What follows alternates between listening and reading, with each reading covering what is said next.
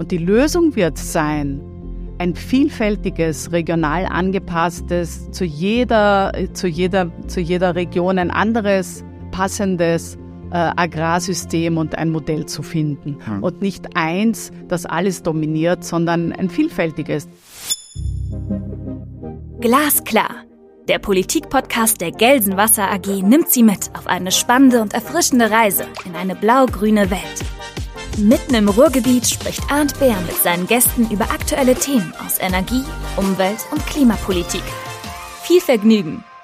Die Landwirtschaft ist in der EU extrem wichtig, das wissen wir. Sie wird mit großen Teilen des Haushalts gestützt. Wir haben den Green Deal. Wir wollen zum weltweiten Aushängeschild werden für nachhaltiges Wirtschaften damit. Ist das eigentlich der Fall? Wie passt die Agrarpolitik der Europäischen Union überhaupt dazu? Haben wir den Gewässerschutz im Blick? Braucht es nicht eine komplette Agrarwende und Ernährungswende? Ich bin heute im Europäischen Parlament und ich freue mich sehr, bei Sarah Wiener zu sein. Sarah Wiener ist eine, ich glaube, kann man sagen, äh, prominente, eine Fernsehköchin, vielen von uns noch in dieser Funktion bestens bekannt. Sie ist Unternehmerin, sie ist Stiftungsgründerin, Biolandwirtin, Imkerin und vor allem ist sie Mitglied des Europäischen Parlaments. Ähm, deswegen bin ich heute bei ihr.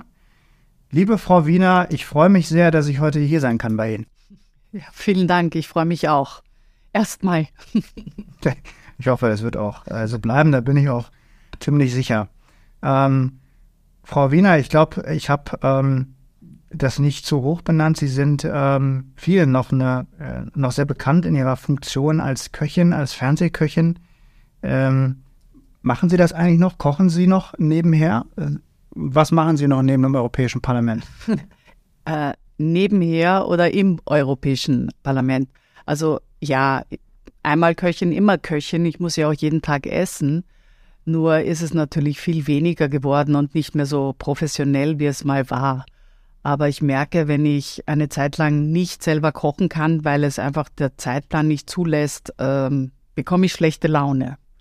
Und dann hilft es sich auch wieder, sich zu erden und äh, Spaß zu haben und mal wieder sinnlich etwas anzufassen, weil im Europaparlament ja meistens nur mit den Augen und mit den Ohren gearbeitet wird. Also eigentlich sitzt du da und hörst stundenlang zu ab und zu redest du dann auch mal eine Minute und den Rest liest du oder versuchst du äh, Gesetzestexte oder, oder Studien zu verstehen. Insofern ist Kochen ähm, auch ein, ein gesunder Ausgleich, würde ich mal sagen.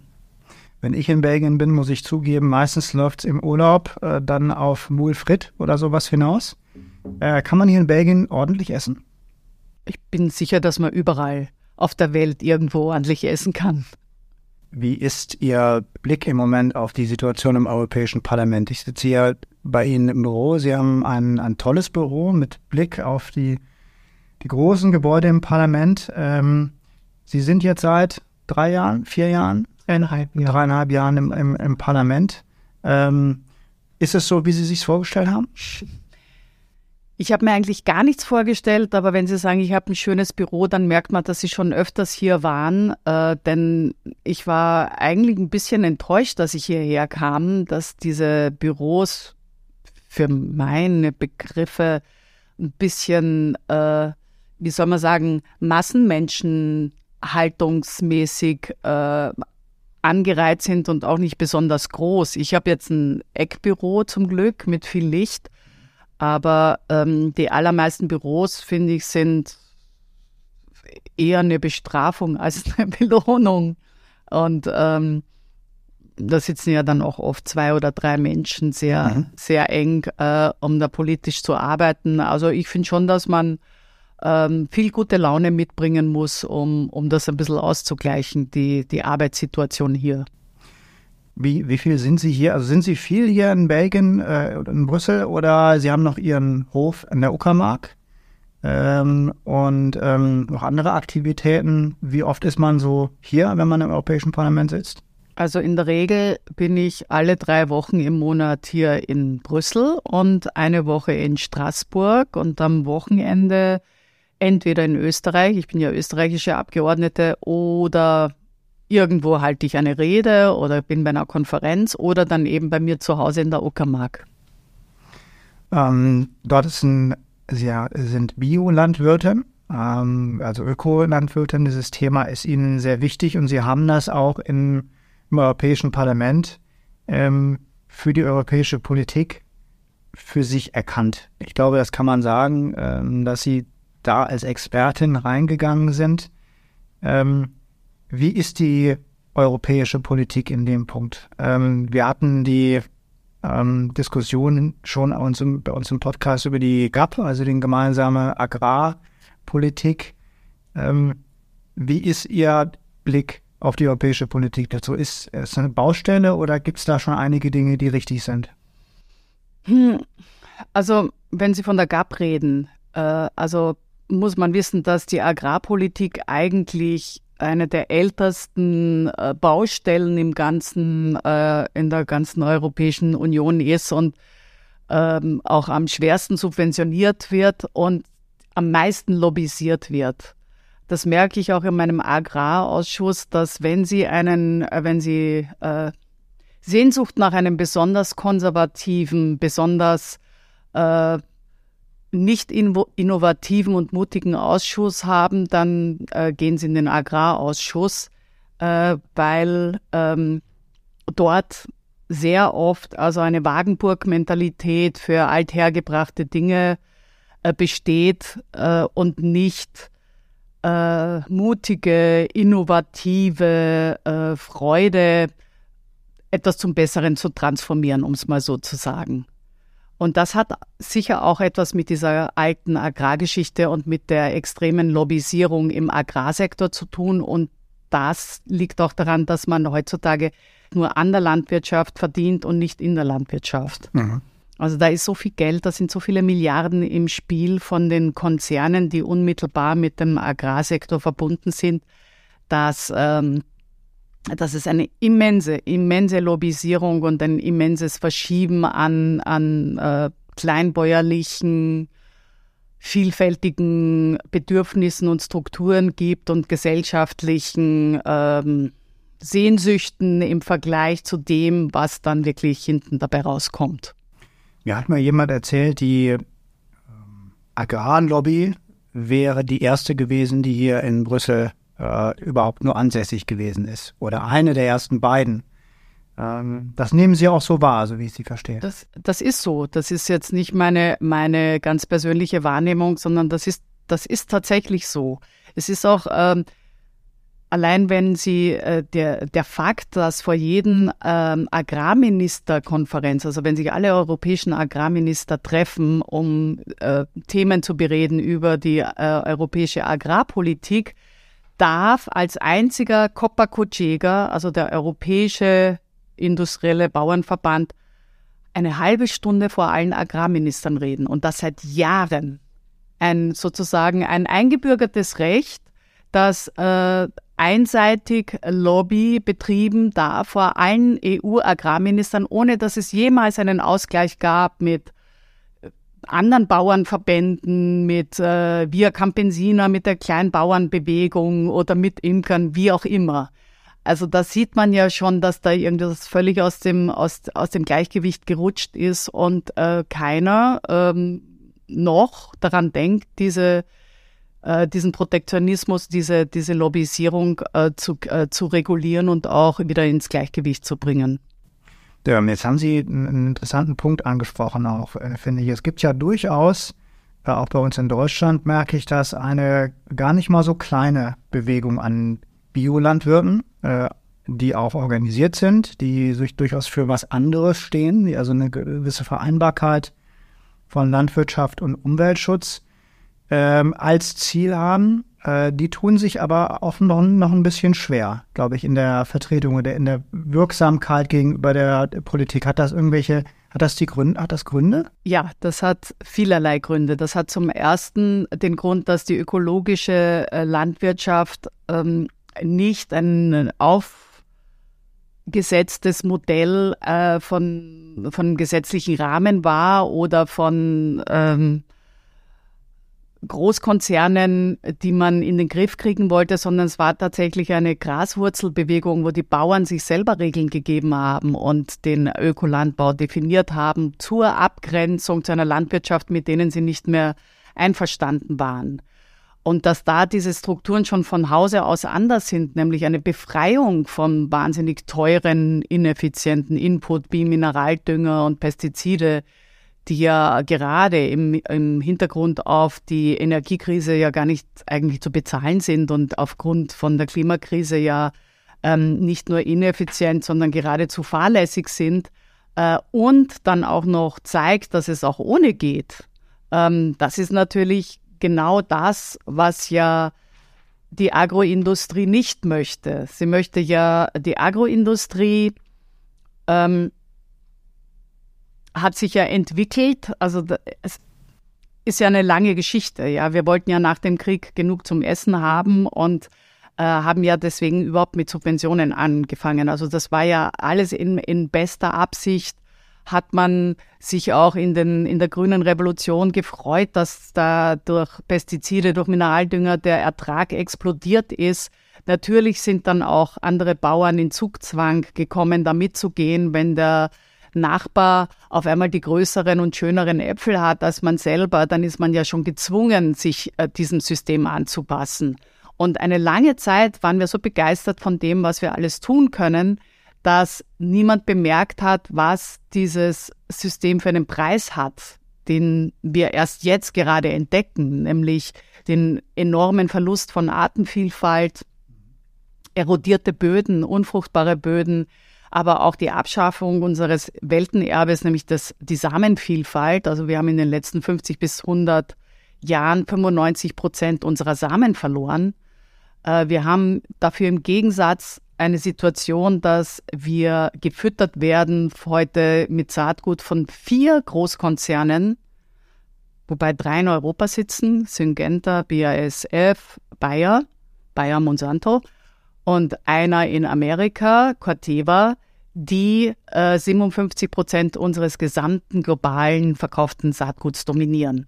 Und ausgerechnet diese vier Konzerne kommen aus der Chemieindustrie und nicht aus irgendeiner Bauernbewegung. Und diese vier Konzerne haben auch noch über 70 Prozent ähm, das Monopol auf Pestizideherstellung und Pestizidverkauf. Das heißt, hier wurde ein System geschaffen, Hybridsamen oder genmanipulierte Samen Hand in Hand mit Pestiziden, die diese Samen wieder brauchen, äh, sozusagen ein Perpetuum mobile, das sich selber nährt und selber füttert und Bauern immer mehr in Abhängigkeit stürzt. Vielleicht das nochmal noch mal zugespitzt ähm, für die Zuhörerinnen und Zuhörer, die sich nicht so damit auskennen. Also das, die Kritik ist ja, ähm, dass das System im Grunde zwei, drei Jahre braucht, um dann die Bauern in kompletter Abhängigkeit zu sich zu haben, weil diese Stoffe äh, und die Samen so korrelieren, dass man im Grunde dann gar nichts anderes mehr einsetzen kann auf dem Feld, äh, um überhaupt eine Ernte zu bekommen. Ist das richtig? Äh, ganz, also es gibt ja verschiedene Hochleistungssorten. Das allermeiste sind die sogenannten Hybridsamen. Was ist das? Das sind zwei Inzuchtlinien, also eine Vaterlinie und eine Mutterlinie, zum Beispiel bei Getreide oder bei Gemüse äh, wo man eine bestimmte Eigenschaft dann haben möchte in der Kindergeneration. Die wird auch F1-Generation genommen. Also zum Beispiel, äh, Vater hat eine Resistenz gegen Krautfäule äh, oder gegen einen Pilz oder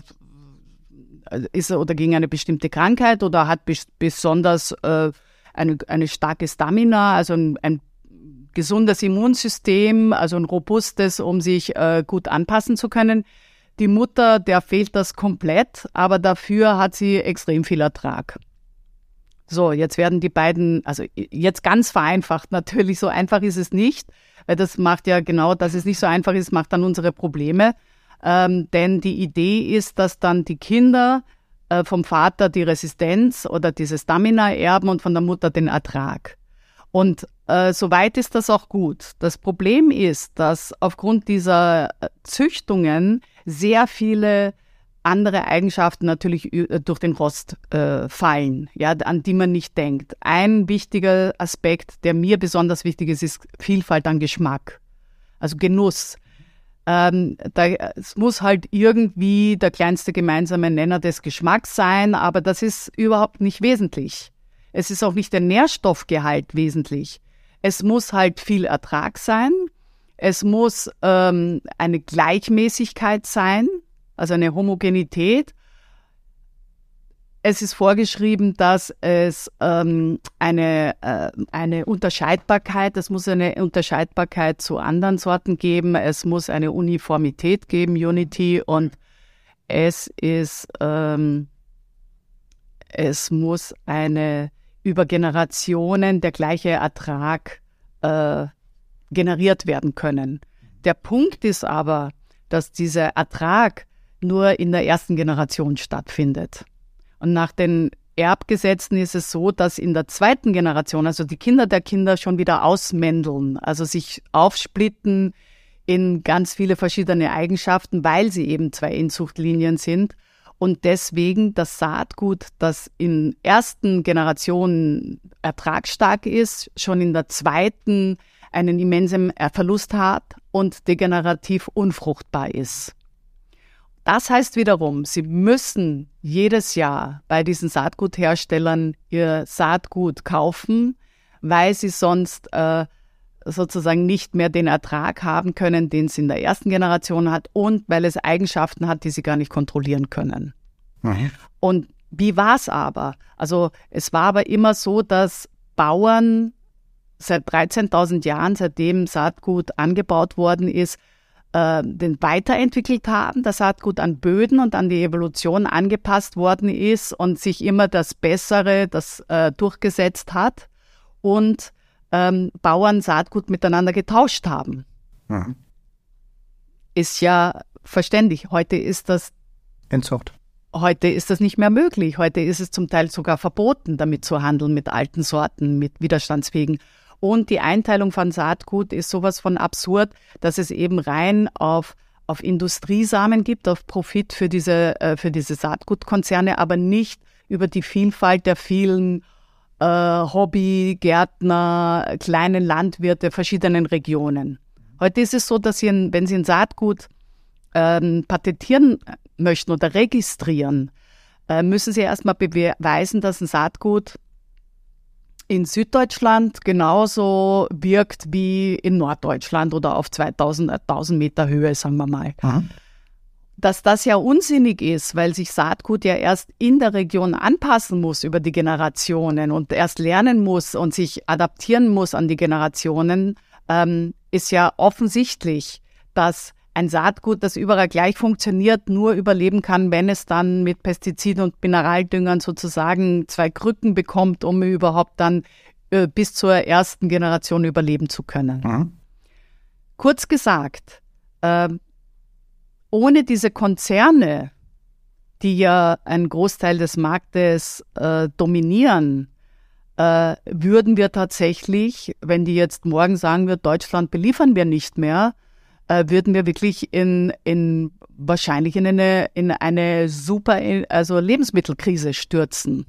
Das ist ja der, der Punkt, den ähm, Sie ansprechen. Das höre ich auch jetzt im Zusammenhang mit, der, mit dem Gesetzespaket, über das wir äh, im Grunde jetzt implizit schon sprechen, die, die SUA, ähm, Sustainable Use of Pesticides. Ähm, das ist, man merkt, dass Sie schon tief im, im Thema drinstecken. Es gibt hier in Europa gerade ein großes Paket, was sich mit der Einschränkung von äh, synthetischen chemischen Pflanzenschutzmitteln oder manche sagen ja, selbst das ist schon ein lobbyistischer Begriff. Es müsste eigentlich Pflanzenvernichtungsmittel heißen. Ähm, mit diesen Themen befassen. Äh, jetzt hört man immer wieder, ähm, die Welt hängt davon ab, dass effizient ähm, Agrarbau veranstaltet wird. Äh, ansonsten kriegen wir die die Bevölkerung, die ja ohnehin schon einen großen Hunger hat, äh, in keinster Weise mehr, selbst vor allem dann, wenn sie wächst, ähm, ernährt. Äh, deswegen ist gerade diese Art von industriellem äh, Agrarwirtschaft notwendig und alles andere wäre im Grunde eine, eine Verliebtheit in irgendwelche Dinge, die uns eben nicht weiterhilft. Was sagen Sie zu diesem Argument? Naja, zum einen ist es so, dass noch immer die Welt von Kleinbauern weltweit ernährt wird und nicht von der Agroindustrie. Die sind da nämlich gar nicht, wo wirklich äh, Leute hungern. Da verdienen sie nämlich kein Geld. Ähm, zum anderen muss man sagen, was heißt denn, wir müssen die Welt ernähren? Ich glaube, dass unsere Bauern zuallererst die Aufgabe haben, ihre Nachbarn und sich selber zu ernähren und dann die Region und dann das Land. Und das, was wir brauchen, um eine resiliente Zukunft zu haben, ist Ernährungssouveränität in jedem Land, soweit es möglich ist. Also Grundnahrungsmittel zurück ins Land, Vielfalt zurück ins Land, weil nur das wird uns auch resilient gegen Krisen machen. Dieses vorgeschobene Argument, dass die Industrie uns ernährt, zeigt ja, dass sie das eben nicht kann.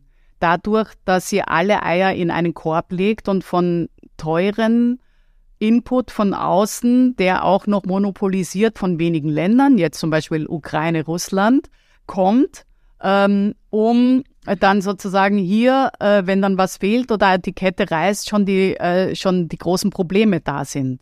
Wir haben zudem genug Kalorien auf der Welt. Wir haben kein Problem, 10 Milliarden Menschen zu füttern. Was wir haben, ist zum einen ein Verteilungsproblem, wir haben ein Problem mit Infrastruktur, mit Bürgerkriegen, mit Ungerechtigkeiten. Wir haben ein Problem mit Spekulation, ein ganz schweres, gerade bei Getreide. Da gibt es nämlich auch nur vier Konzerne, die über den gesamten Getreidemarkt global äh, dominieren. Wir haben ein Problem, dass wir die Vielfalt eben abschaffen und dass uns diese wenigen Konzerne unseren Teller vollpackt und so sagt, was wir zu essen haben. Und die Vielfalt, die sie heute im Supermarkt sind, das sind alles in allem zehn Nahrungsmittelkonzerne, Schwesternfirmen, aufgepoppt, gefärbt, anders aufgepappt, anders genommen, immer die gleichen Grundnahrungsmittel drin. Mhm. Von dieser Vielfalt, von den tausenden essbaren, wunderbaren Lebensmitteln, die wir auf der Welt haben, haben wir das eingeschränkt auf fünf verschiedene Rassen und auf neun pflanzliche Arten grob, äh, grob gesagt, ja, also ähm, wenn, um, um das ein Gewicht zu haben in der Welt. Was wir also dringend bräuchten, um unsere Krisen anzugehen, gerade auch die Klimakrise, die ja äh, den, den landwirtschaftlichen Ertrag dezimiert und die Biodiversitätskriege auch mit den Bestäubern dezimiert, brauchen wir resiliente Systeme, die sagen, jetzt ist es an der Zeit, dass wir wirklich Vielfalt brauchen und wieder natürliche Gesetze in den Mittelpunkt stehen, um als Teil der Natur dann auch überleben zu können und nicht zu glauben, wir sind außerhalb dieses ganzen Systems und werden als Einzige in einer kranken Umwelt überleben. Dieses Märchen, dass die Industrie die Welt ernährt, ähm, ist ja auch ein, ein, äh, ein Märchen von den reichsten, man muss es so sagen, dekadentesten, überfressenen äh, Nationen, die schon gar nicht mehr wissen, wohin mit den ganzen Kalorien, weil wir, Fakt ist, dass wir 30 Prozent davon in, den, in die Tonne treten oder 20 Prozent in den Tank füllen oder 60 Prozent des Getreides und des Mais in, den, in die Nutztiermägen verschwinden lassen.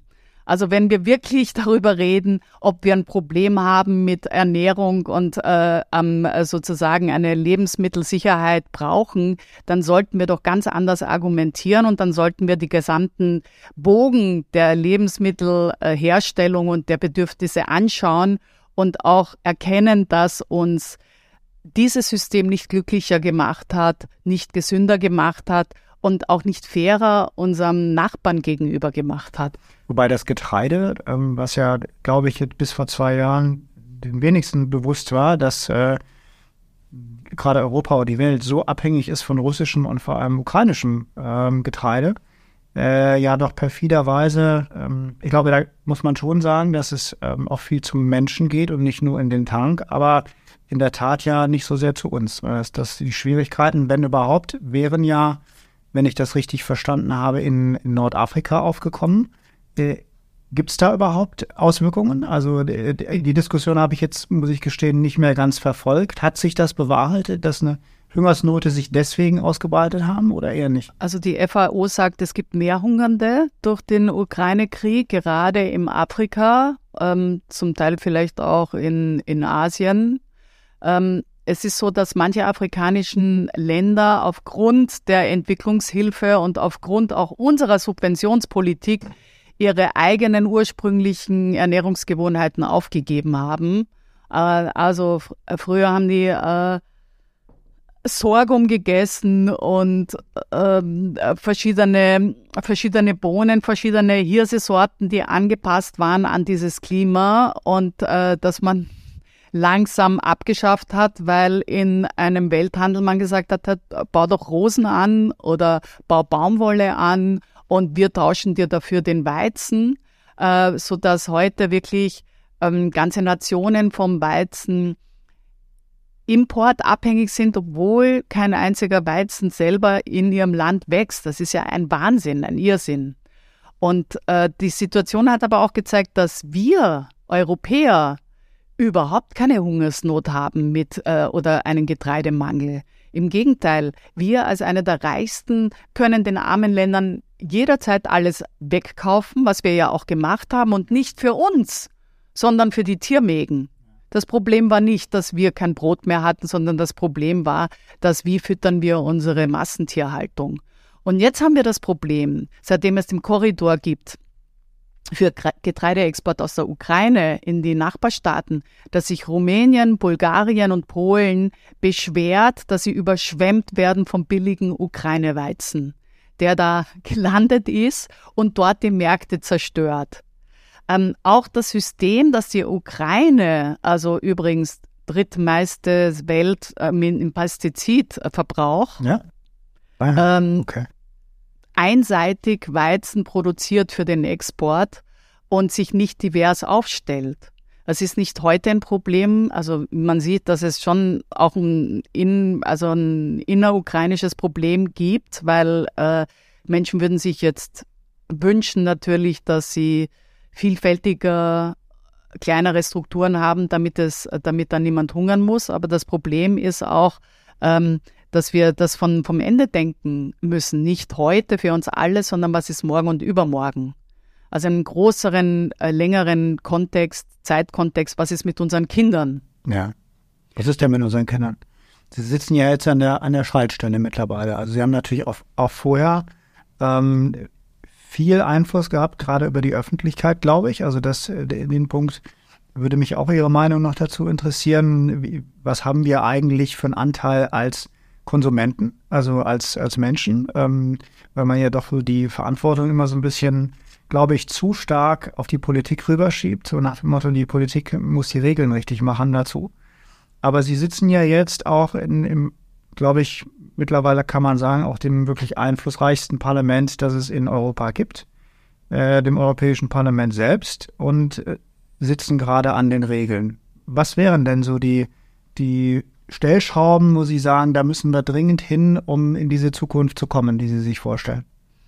Naja, also um es grob zu sagen, weil man könnte jetzt natürlich auch ganz in viel in Detail ja, ja, gehen und dann vergruselt man sich, weil es einfach, weil das ist ein offenes System und tut eigentlich jeden, jede, jede, jede Auswirkung, jede Umstülpung äh, äh, erfasst das ja in unserem Leben, ja, Ernährung, ähm, aber auch Wasser und auch Boden. Ähm, was müsste passieren? Ja, wir, was, was wir brauchen, das ist ja ganz offensichtlich. Wir brauchen eine umfassende ähm, alternative Landwirtschaftsveränderung. Äh, Denn dieses Modell ist einfach mal mit Kavum gegen die Wand gefahren. Mhm. Ähm, das ist nicht, das ist, das hat, also das Spannende ist, dass es ganz viele, äh, sagen wir mal freundlich, konservative Rechte gibt im Parlament, auch in meinem Ausschuss, ähm, die sagen, es darf sich nichts ändern, weil das Bauern unter Druck setzt. Also Pestizidreduktion ähm, heißt, sie sagen ja nicht, es geht ja um eine Reduktion und nicht um Verbot, außer bei hochgefährlichen Pestiziden, dass es argumentiert wird, wir brauchen Pestizide. Es gibt aber ja genug Beispiele, die zeigen, wir brauchen keine synthetisch-chemischen Pestizide. Also warum versuchen wir es denn nicht einfach mal äh, Hand in Hand mit der Natur?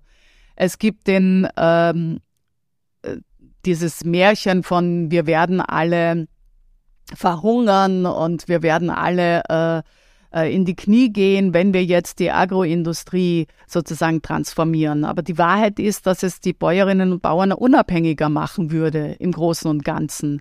Und dass es agrarökologische Methoden gibt, die zum Teil sogar mehr Ertrag erwirtschaften würden, dadurch, dass es wieder mehr äh, Bestäuber gibt, dass sich der Boden wieder mehr mit Humus anreichert, dass die Nährstoffe wieder steigen würden, wenn wir wieder resilientere, robustere Sorten anbauen würden. Mhm. Also diese, dieser ganze Industriesprech, den ich äh, äh, wirklich jeden Tag mir anhören muss, äh, der, auch kein, der, der auch keine Lösungen hat, sondern einfach äh, im Prinzip immer sagt, wir sind dagegen. Oder äh, du Ideologin, äh, ohne den breiten wissenschaftlichen Kon Konsens überhaupt nur gelesen zu haben, ist etwas, was, was mich als Köchin und als nicht sehr geübte äh, Langzeitpolitikerin schon ein bisschen frustrieren kann. Das habe ich, glaube, das kann ich nachvollziehen. Ich, ich kenne Menschen, die professionell ähm, kämpfen für diese Dinge und die sich nach 15 Jahren abgenutzt fühlen, weil die Diskussionen äh, in der Landwirtschaft sehr zäh sind und in der Agrarpolitik sich wenig geändert haben. Manche sagen gar nicht. Ich glaube, es hat sich schon ein bisschen was getan, aber es ist super, super zäh. Insofern bin ich es ist deprimierend, vor allem dickes Fell. Ich glaube, der, der ein, einer der Grund, äh, also ich meine, diese Industrie war so clever äh, zu trennen, ähm, also etwas zusammenzuführen, was nicht deckungsgleich ist, nämlich die Bauern und die Industrie. Und die Industrie benutzt immer, wenn sie etwas sagen möchte oder Verteidigung, wir Bauern oder die Bauern werden jetzt. Mhm. Aber de facto hat äh, genau diese, äh, diese politischen Fraktionen und diese Lobbyisierung äh, schon mittlerweile zwei Drittel der Kleinbauern abgeschafft und sie viele in Not getrieben und sie äh, schlechter verdienen lassen. Also ein Bauer verdient in der EU in der Regel ein Drittel weniger als der normale EU-Durchschnittsbürger. Äh, und die das, Flächen werden immer größer und die Branche wird immer kleiner. Ne? Das Geld geht an Großgrundbesitzer oder an Grundbesitzer und nicht mal an die Bauern der Subventionen. Äh, also da gibt es in, in Ungarn geht 80 Prozent der Subventionen an, also an, an Großgrundbesitzer und nur unter 0, ich glaube 0,13 oder lassen Sie mich nicht lügen, also ein verschwindet kleiner Prozentteil geht wirklich an Kleinbauern. Das, das ist die Situation. Und wer verteidigt. Ist das so, weil die Bauern im Grunde gar nicht mehr ihre Flächen im Eigentum haben, sondern äh, pachten? Viele. Und das Pachtentgelt bezahlen Ganz an großen genau. Eigentümer, der dem die ganze halbes, das halbe Land gehört, oder? Zum einen ist das, das ist der Fakt. Dann zum anderen gibt es auch in Europa Gesetze, dass wenn du unter einen Hektar bewirtschaftest, kriegst du eh keine Subventionen. Dann gibt es noch ähm, ein Gesetz, das, ähm, und das ist, das ist äh, schwierig zu verstehen, aber äh, da bekommst du einfach nach Fläche, wirst du subventionieren und nicht nach, ähm, nach dem, was du für die Gesellschaft leistest oder nach Umweltschutz oder nach Bodenschutz oder nach Wasserschutz, sondern kriegst einfach Fläche, weil du Fläche hast. Und das ist, ähm, das ist ein zweischneidiges Schwert, weil einerseits hängen so gut wie alle Bauern an dem Subventionstropf. Und ähm, das ist aber auch der Grund, warum dann die, der Handel und die Industrie sagen, ja, kriegst ja eh Geld, Subvention, dann kann das auch nichts kosten. Dann kann ich dich auch drücken im, im Kilopreis. Äh, von Schwein, von Milch, was auch immer. Doppelzentner Getreide und so weiter, weil äh, du hast ja ein Auskommen, äh, auch wenn es schlecht ist, je nachdem, wie viel halt du besitzt, äh, durch diese Subventionen. Und das hält Bauern in einer doppelten Abhängigkeit. Einerseits glauben sie, dass sie diese Subventionen nicht aufgeben dürfen und können, Andererseits werden sie aber schlecht bezahlt von dieser Industrie, ähm, die kein Interesse hat daran, äh, wirklich Bauern ein, ein äh, bekömmliches Auskommen zu, zu gewährleisten, weil sie einfach sagen, dann gehen wir dahin, wo es am billigsten ist, was sie heute schon machen, und sagen, ganz einfach, du musst einfach skalieren. Mhm. Willst du mehr verdienen? ich gebe dir weniger, aber du stellst halt tausend äh, Schweindeln mehr im Stall. Und das ist eben eine Abwärtsspirale der Qualität, des Preises. äh, auch eine Abwärtsspirale mit Tierwohl, auch eine Abwärtsspirale für den Bauer seine Unabhängigkeit. Jetzt haben Sie ja ähm, Sie haben eben schon skizziert, ähm, diese Einschränkungen, also der, die, die SUA soll kein Verbot von Pestiziden sein. Äh, jetzt mal mit zu den, wenn man zu den politischen Lösungen kommt, äh, Verbot von ähm, schwierigeren, schlimmeren Pestiziden und ansonsten 50 Prozent äh, Reduktion, also grob bis 2030. Ja. Ist das, ähm, also wie, wie ist da der Stand der Diskussion? Ich weiß, es werden ja jetzt natürlich wild Alternativen diskutiert. Also wie kommt man da von dem einen Ziel, die Hälfte nur zu nutzen, zum anderen Ziel, äh, industrielle Landwirtschaft, wie kommt man da zusammen? Ne, das eine ist, warum gibt es überhaupt dieses Sur? Also ist da jemand gesessen, dem langweilig war? Nö, wir haben gesehen, dass wir einfach immer größere Probleme haben, auch mit der Gesundheit, auch von Menschen. 385 Millionen Menschen werden jährlich in der ganzen Welt vergiftet mhm. durch Pestizide. Ähm, der überwiegende Großteil im globalen Süden. Äh, dass wir auch gesehen haben, wir haben Fälle von Kreuzkontaminationen, die noch niemand untersucht hat. Also Pestizid trifft auf Pestizid, auf Wirkstoff auf Wirkstoff. Wir haben Probleme mit Metaboliten, also mit den Abbauprodukten ja. Pestizide, die zum Teil giftiger sind als die Pestizide selber. Äh, man hat festgestellt, dass ich habe mein Haar untersuchen lassen. In meinen Haaren hat man äh, vor zwei Monaten Lindan und DDT gefunden. Das seit DDT, das ist ein seit, ja, und zwar seit Jahrzehnten verboten, ist aber heute noch in der Luft. Also es ist so unfassbar, wie persistent, also wie, wie persistent heißt, wie dauerhaft Pestizide in unserer Umwelt sein können und sich anreichern. Es ist ein großen, ein Riesenproblem. Sie finden keine ähm, heutzutage nirgends eine unbelastete Muttermilch.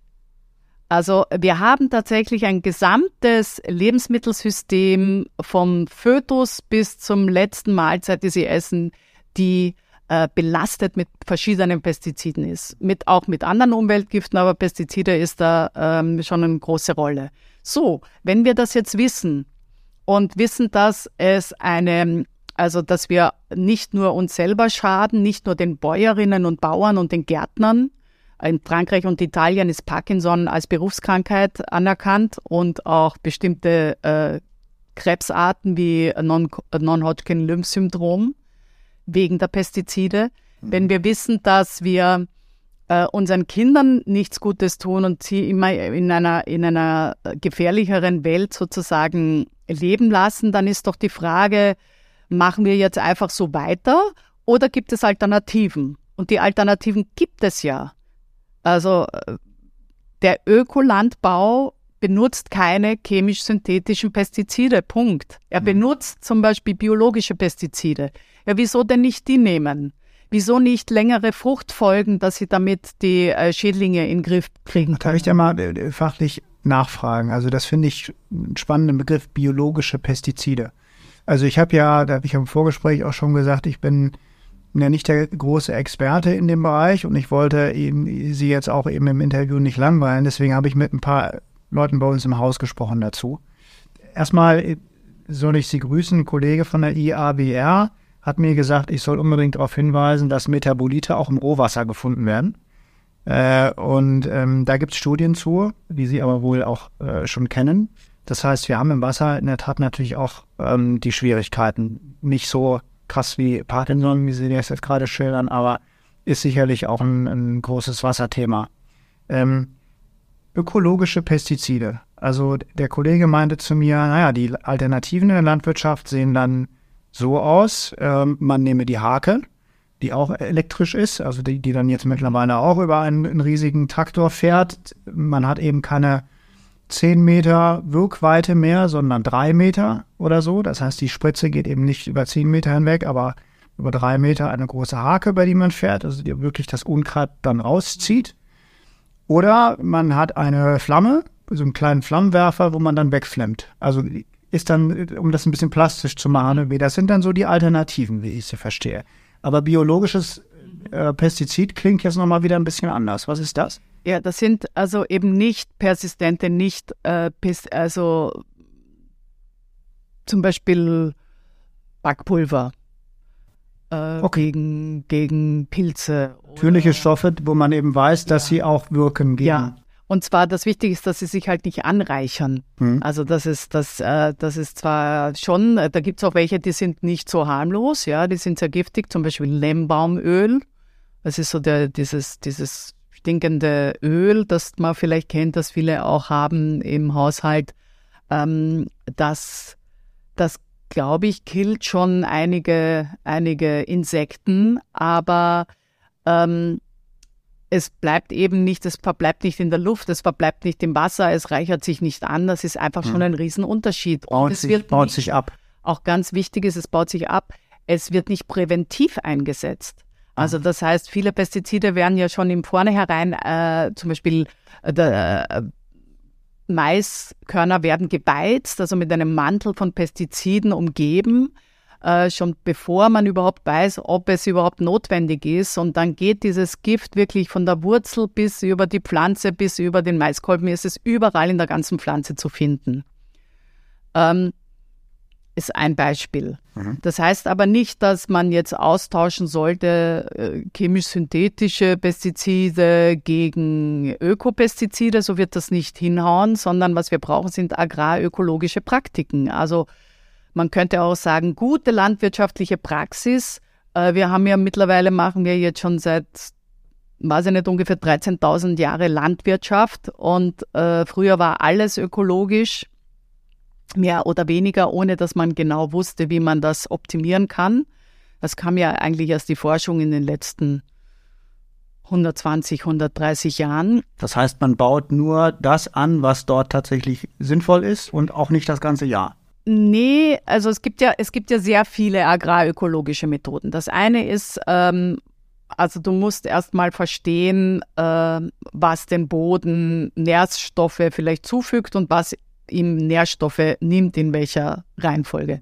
Dann machen sie eine Fruchtfolge, also sie bauen jedes Jahr an andere Kultur an, um eben bestimmte Schädlinge oder Pilze äh, auszuhungern, dadurch, dass sie lange, lange, lange etwas anderes, äh, also keine Konkurrenzfrucht anbauen, sondern etwas anderes, damit diese Pilze zum Beispiel die Sporen verhungern oder das Insekt nichts zum Essen findet, ähm, was schädlich ist. Also um, damit der Boden wieder in Gleichgewicht kommt und dann die Natur sich selber hilft.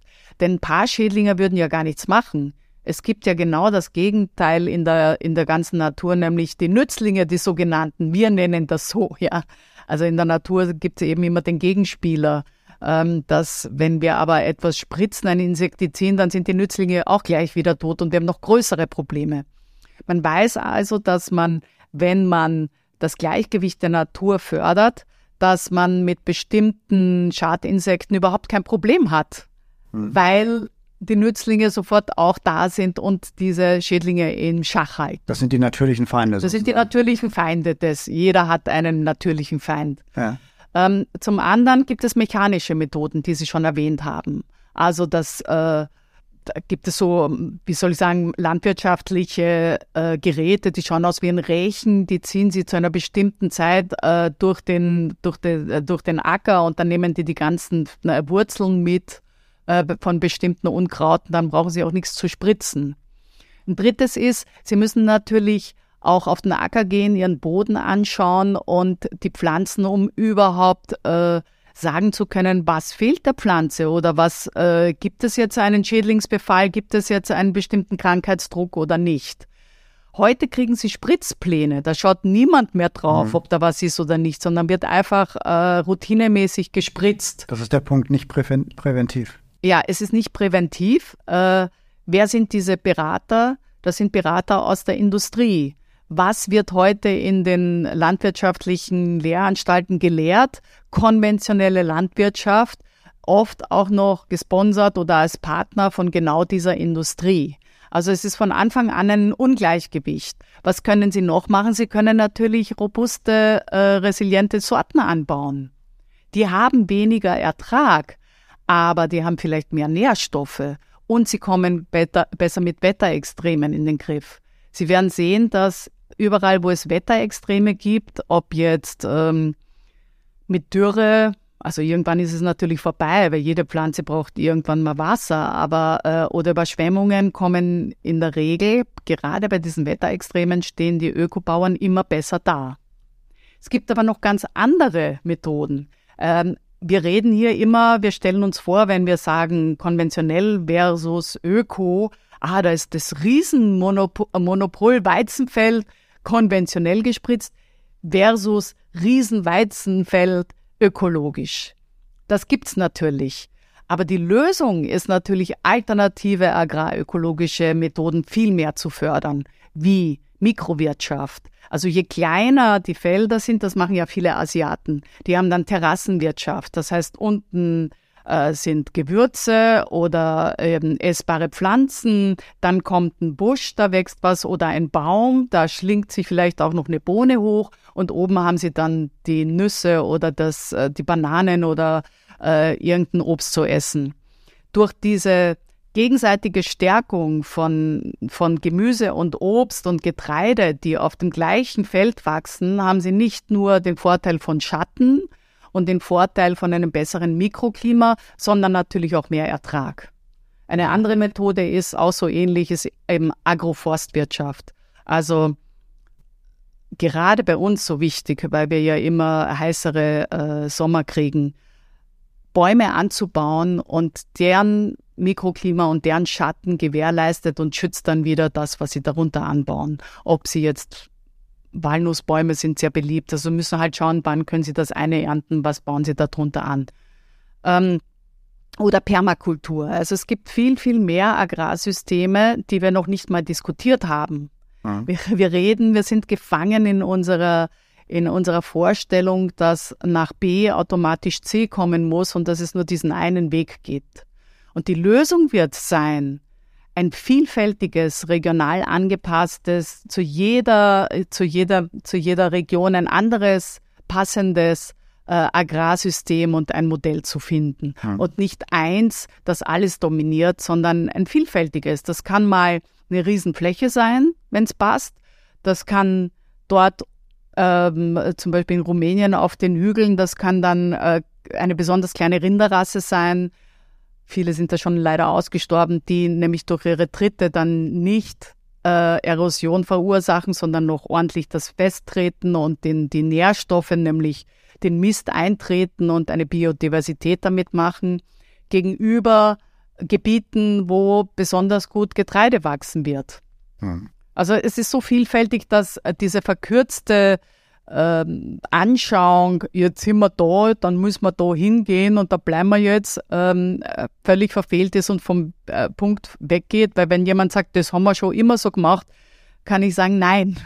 Vor 60 Jahren war es ganz anders und wir müssen uns einfach bewegen, wenn wir eine Zukunft haben wollen. Ja, das, ist, äh, das klingt hochspannend. Das sind ähm, jetzt im Grunde alles agrarwirtschaftliche Ansätze, also Lösungen, die man dann als, äh, als Fachmann oder als Fachagrarwirt ähm, versuchen muss umzusetzen. Ähm, Sie sicherlich dann auch an politischer Stelle ein Stück weit steuern können. Da wären sicherlich die solche Dinge wie die SUA, aber ähm, auch die, die gesamte Farm-to-Fork-Idee ähm, die richtigen Ansatzpunkte. Und ich habe Sie so verstanden, dass das noch ein weiter Weg ist gegen die Widerstände. Das ist, ähm, aber da ist Ihnen natürlich nur zu wünschen, äh, dass da die guten Argumente äh, durchdringen am Ende.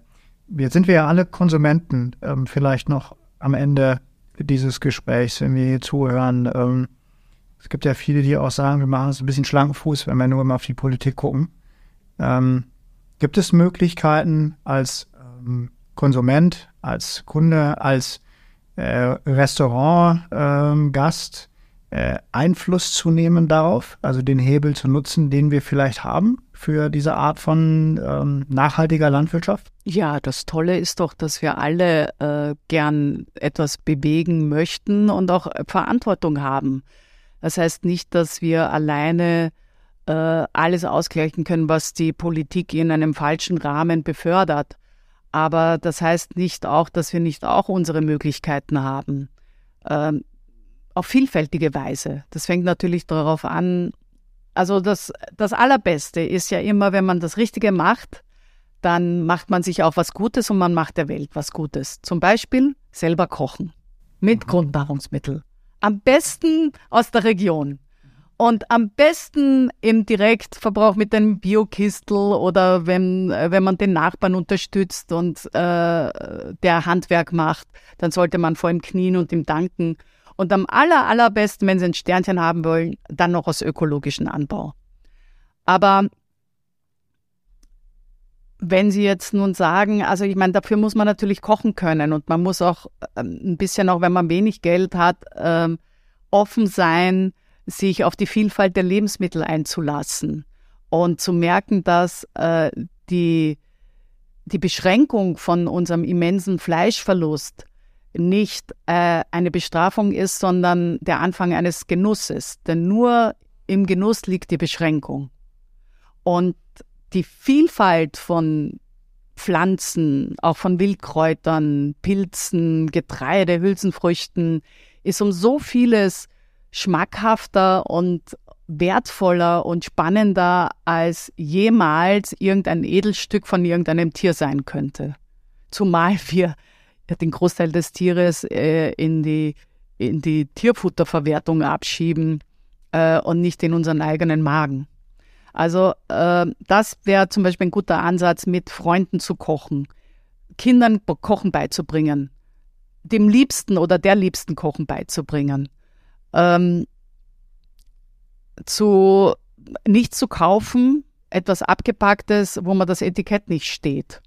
Wenn Sie nicht wissen, was modifizierte Stärke ist, wieso wollen Sie das dann essen?